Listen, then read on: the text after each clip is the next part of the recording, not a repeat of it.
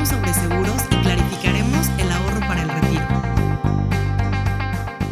Bienvenidos nuevamente a este sexto episodio con su amiga Iraís Paredes. El día de hoy vamos a platicar de un tema que es apasionante y no me van a dejar mentir, en muchos casos sumamente preocupante. Vamos a hablar de la deuda y cómo es que podemos catalogar una deuda buena, una deuda mala. Tal vez, si tenemos mucha suerte, el día de hoy le vamos a perder el miedo a utilizar una tarjeta de crédito y a poder evaluar qué tan buen instrumento es la que tengo en la mano o tal vez considerar la opción de cambiarme de banco porque a lo mejor estoy pagando costos altísimos y no me estoy dando cuenta. Vamos a empezar por platicar justamente de este instrumento de la tarjeta de crédito. Yo sé, estimados amigos, que hay muchísima gente que le tenemos mucho miedo a este plástico mágico que prácticamente con poner una firma o digitar un NIP en una terminal puedo comprar prácticamente lo que sea. Entonces, ¿Qué pasa con la tarjeta de crédito? Es tal la facilidad que podemos tener en adquirir cualquier cosa que probablemente perdemos de vista en algunas ocasiones el presupuesto con lo que le tenemos que utilizar, ¿vale? Si yo gano 10 mil, 20 mil pesos al mes, no puedo sobrepasar ese nivel de endeudamiento en un plástico. ¿Por qué? porque la mejor estrategia para poder utilizar el crédito básicamente es poderlo cubrir en su totalidad. Y para esto vamos a encuerar un poquito cómo funciona una tarjeta de crédito. Si tú todavía no te animas a contratar una y te la han ofrecido 25 veces por teléfono al día en el banco de tu preferencia, pues bueno, el día de hoy a lo mejor le vamos a perder tantito el miedo. Lo primero que tenemos que saber es que existe un costo anual total que te da un poquito de luz de lo que pasaría si es que tú dejas de pagar, ¿vale? Implica este CAT, que normalmente así se le conoce, eh, la suma de todos los gastos o la suma del costo del crédito que se me va a otorgar. En este CAT normalmente ya están incluidos todos los elementos que determinan el costo de mi crédito. Por ejemplo, las tasas de interés, las comisiones, la anualidad y cualquier otra letra chiquita que involucre un costo eh, al, manejar yo esta tarjeta de crédito. Entonces, cuando me ofrezcan uno de estos instrumentos, se vale preguntar de qué tamaño es ese CAT y se vale comparar con todas las opciones que existen en el mercado para saber cuál es la que puede ser eh, más barata para mí, que me va a representar en incurrir en un gasto más pequeño. Ahora, ¿qué otras cosas me tienen que interesar? Pues conocer en primera instancia cómo funciona. Me entregan la tarjeta de crédito y qué sigue. Bueno, pues vamos a interpretar prácticamente eh, estas letras chiquitas que involucran contar con ella. Lo primero es que yo voy a tener una fecha de corte. ¿Qué significa la fecha de corte? Significa que ese día va a topar y se van a sumar todos los gastos eh, anteriores hasta esta fecha que yo llevé a cabo en cualquier compra, ¿no? De algún producto o algún servicio. Entonces, si mi fecha de corte es el día 10 de cada mes, tengo hasta el 10 de enero, todo lo que hice de compras hasta ese día se me va a sumar, ¿vale? Y eso es lo que va a aparecer en mi estado de cuenta como lo que yo tendría que pagar. Ahora, normalmente las tarjetas me entregan 20 días de crédito para yo poder pagar ese dinero. Pero no nos confundamos. En nuestro estado de cuenta van a venir opciones para que yo pueda pagar. Una de ellas, y la que es una trampa, es la que se llama pago mínimo. ¿Qué pasa con el pago mínimo? Oye, pasé la tarjeta por 15 mil pesos el mes pasado, pero dice mi estado de cuenta que mi pago mínimo es de 300 pesos. Oye, qué suave. Imagínate que gasté 15 mil y solamente tengo que pagar 300 pesos. No te están haciendo un favor. ¿Qué sucede cuando pagamos el pago mínimo? Bueno, pues que de la deuda total solamente estoy abonando esta mínima parte y el resto va a generar un interés en mi contra que se va a sumar a lo que ya debo para que yo lo tenga que pagar el próximo mes junto con todas las compras que yo genere el próximo mes. Entonces, ¿a qué le tenemos que poner atención en realidad? Pues a la, eh, al apartado de mi estado de cuenta que diga pago para no generar intereses. Y nos lo dice bien clarito. Si yo le pago a mi tarjeta este monto, automáticamente ya no voy a generar un interés en mi contra, ¿vale? Eh, y eso me va a permitir poder tener un mejor control de mis gastos porque la tarjeta de crédito me dice exactamente en qué terminal la pasé y por qué monto y en qué fecha. Entonces no voy a tener una, una duda al final del mes de en qué se gastó mi dinero porque mi estado de cuenta me lo va a reflejar de una manera muy clara. Entonces, no tenemos que temerle en realidad a la tarjeta de crédito, sino a el correcto uso de este instrumento, porque es maravilloso. En primer lugar, contar con este tipo de, de plásticos nos ayuda a generar un historial crediticio, que es para la vida.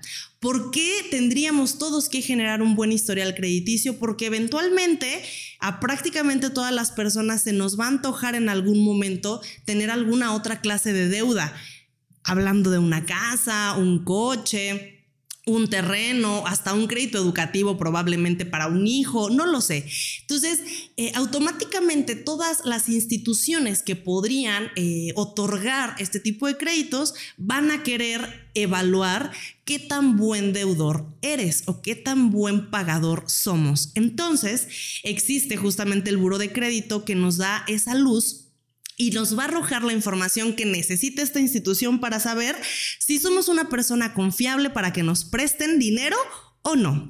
Entonces, si nosotros pensamos que por no tener una tarjeta de crédito automáticamente ya nos volvemos una persona confiable, la realidad es que no, porque no hay nadie que pueda dar testimonio de que somos buenos pagadores. Entonces, el generar historial crediticio le va a dar la luz a las instituciones para saber que somos dignos para que nos presten porque sí pagamos, ¿vale? De aquí la importancia en tener deudas sanas. La tarjeta de crédito no consideramos que es una deuda mala porque es prácticamente para eh, tener un control de gastos y para el consumo normal que tenemos en el día a día. Pero si no estamos pagando a tiempo lo que tenemos que pagar, estamos sujetos a un montón de cargos que podrían volverse muy peligrosos en el futuro y que entonces comprometan nuestro... Eh, desempeño en este tipo de, eh, reportes como lo es el buró para que nos digan si somos confiables o no. Ahora, otra de las cosas que tenemos que tomar en consideración no es nada más cuánto tengo que pagar, eh, porque a veces decimos, sí quiero mi tarjeta de crédito, pero yo como soy bien inteligente no la voy a usar, la voy a tener nada más ahí. Hay tarjetas de crédito que te cobran una comisión, incluso si no la utilizas cierta cantidad de veces al mes. Entonces, eso también vale la pena que lo revisemos porque Tal vez estamos siendo sujetos de cobro de comisiones que no necesitaríamos estar pagando, solo tal vez por no tener domiciliado algún producto o algún servicio que ya de por sí pagamos. Entonces, eh, la tarjeta de crédito es muy noble cuando la sabemos utilizar. Yo estoy encantada de la vida de poder asesorar no solamente en planeación en el futuro, porque una de las cosas que nos permiten poder ahorrar es tener una sana relación con cada una de nuestras deudas. Ahora, eh, ¿qué es lo que sí podríamos considerar a lo mejor una deuda mala? El comprar un coche de agencia y sacarlo a crédito. Entendemos que no todas las personas vamos a tener el capital en la mano para llegar a comprarnos el coche de nuestros sueños y muy probablemente vamos a tener que sacarlo a crédito. De entrada ya es un mal negocio y te voy a decir por qué. Vas a la agencia, ves el coche fabuloso de tus sueños, limpiecito, chulo, que huele a nuevo, precioso. Y entonces sacas el crédito, se autoriza, se firma, te entregan el auto. Ay, te subes, agarras el volante y huele a nuevo delicioso y es tuyo para ti. Y entonces ves eh, tu rostro reflejado en el espejo retrovisor. No te pases, ya me estoy emocionando. Por supuesto que se siente divino. Pero en el momento en el que enciendes el coche y lo bajas de la rampa de la agencia, en ese justo segundo el coche ya depreció el 27% de su valor. Entonces, si te costó la cantidad que sea, automáticamente el coche ya vale menos desde que pone las llantitas en la calle. Pero si lo sacamos a crédito, normalmente eh, están sujetos a unas tasas de alrededor del 10% anual. Entonces, dependiendo del plazo, vamos a terminar pagando arriba del 50% del valor del coche de algo que ya de entrada va a valer el 27% menos. Ahora, no te estoy diciendo ni se te ocurra sacar un coche nuevo a crédito, porque a veces eh, resulta ser la mejor opción o incluso la única pero en la medida de lo posible debemos de tener eh, a la mano nuestra tabla de amortización para saber qué intereses estamos pagando en cada mensualidad y en la medida de lo posible anticipar pagos para poder ahorrarnos esos intereses y que si ya de por sí el coche cuando lo estoy manejando vale menos, no esté pagando yo una cantidad eh, pues, que está descabellada en tema de interés, ¿vale? Porque el dinero ya nos cuesta mucho trabajo ganárnoslo como para estarlo, eh, pues de alguna forma, tirando a la basura en tema de intereses. Todos los intereses y las comisiones, la realidad es que es eso, tirar dinero a la basura porque ya no forma parte del bien o el servicio que estoy utilizando, sino que ya es como un gasto adicional que podría ahorrarme si utilizo una estrategia más efectiva que eh, pues que hay un montón en el mercado, ¿no? Eh, a lo mejor ahorrar lo que yo te, comento y puedas anticipar los pagos te permite pues ya disminuir en un porcentaje muy importante el nivel de pago de intereses. Ahora, no todas las deudas son malas. Existe eh, las deudas que son, por ejemplo, para comprar un bien inmueble, qué tal tu casa, qué tal un terreno, qué tal un departamento. Todo aquello que genere una plusvalía en el futuro es una deuda extraordinaria. Ojo aquí, no estoy diciendo que ahí nos va a dar un montón de gusto pagar intereses. No es así.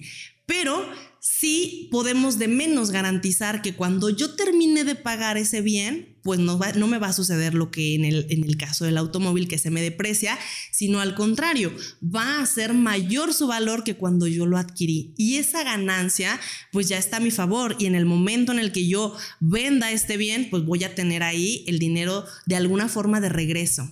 Pero sí te quiero decir que existen estrategias para poder eh, ser más eficiente en el pago incluso de esta deuda buena.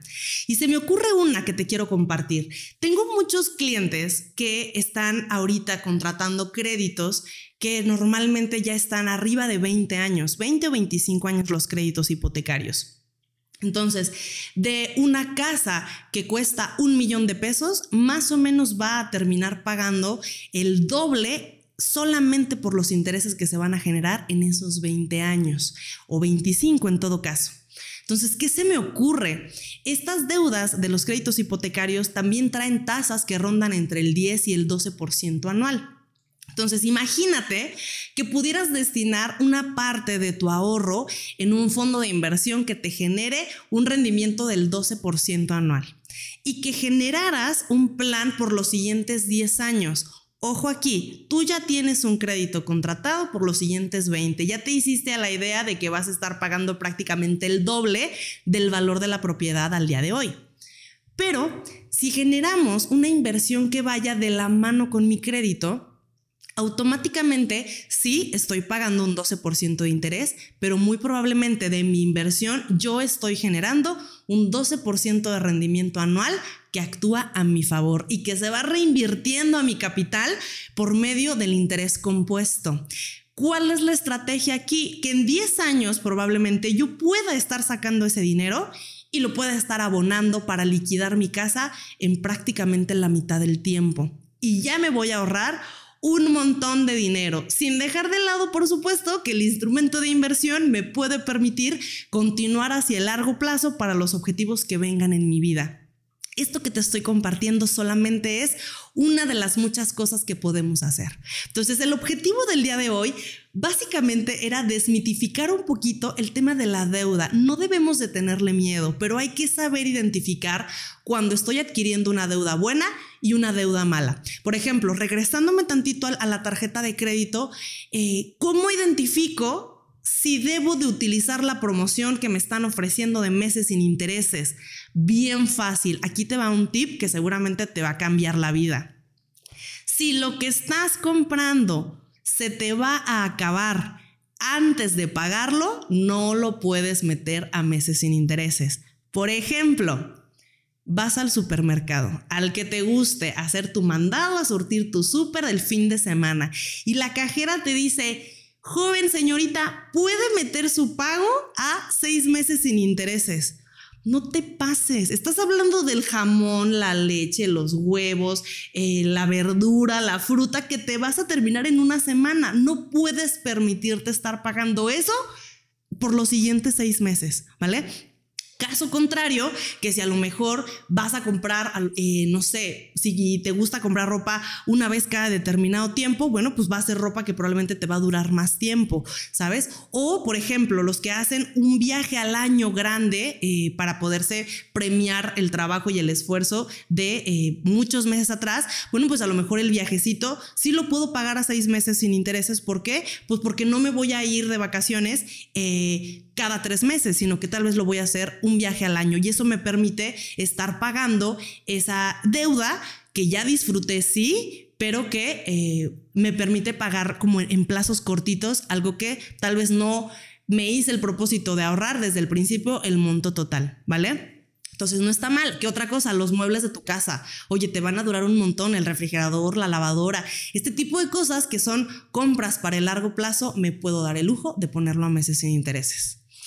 Espero que lo que aprendimos hoy haya resultado de muchísimo valor para ti. Estoy segura que grandes cosas de las que platicamos el día de hoy te hicieron sentido porque todos hemos estado eh, expuestos sobre todo a la lectura de un estado de cuenta y a esta información que te arrojan los anuncios publicitarios en tema de financiamientos.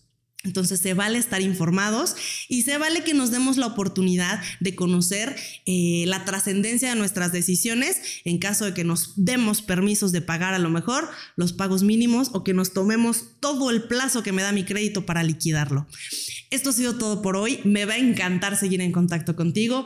Te pido por favor que si no me has eh, encontrado en tus redes sociales, búscame en Instagram. Estoy como iraís.paredes y en Facebook como Impa Seguros Inversión. Me va a encantar saber de ti por si requieres una asesoría personalizada. Pues bueno, estoy a tus órdenes. Hasta la próxima. Esto fue todo por hoy. Soy Iraís Paredes y cambio a México una persona a la vez. Adiós.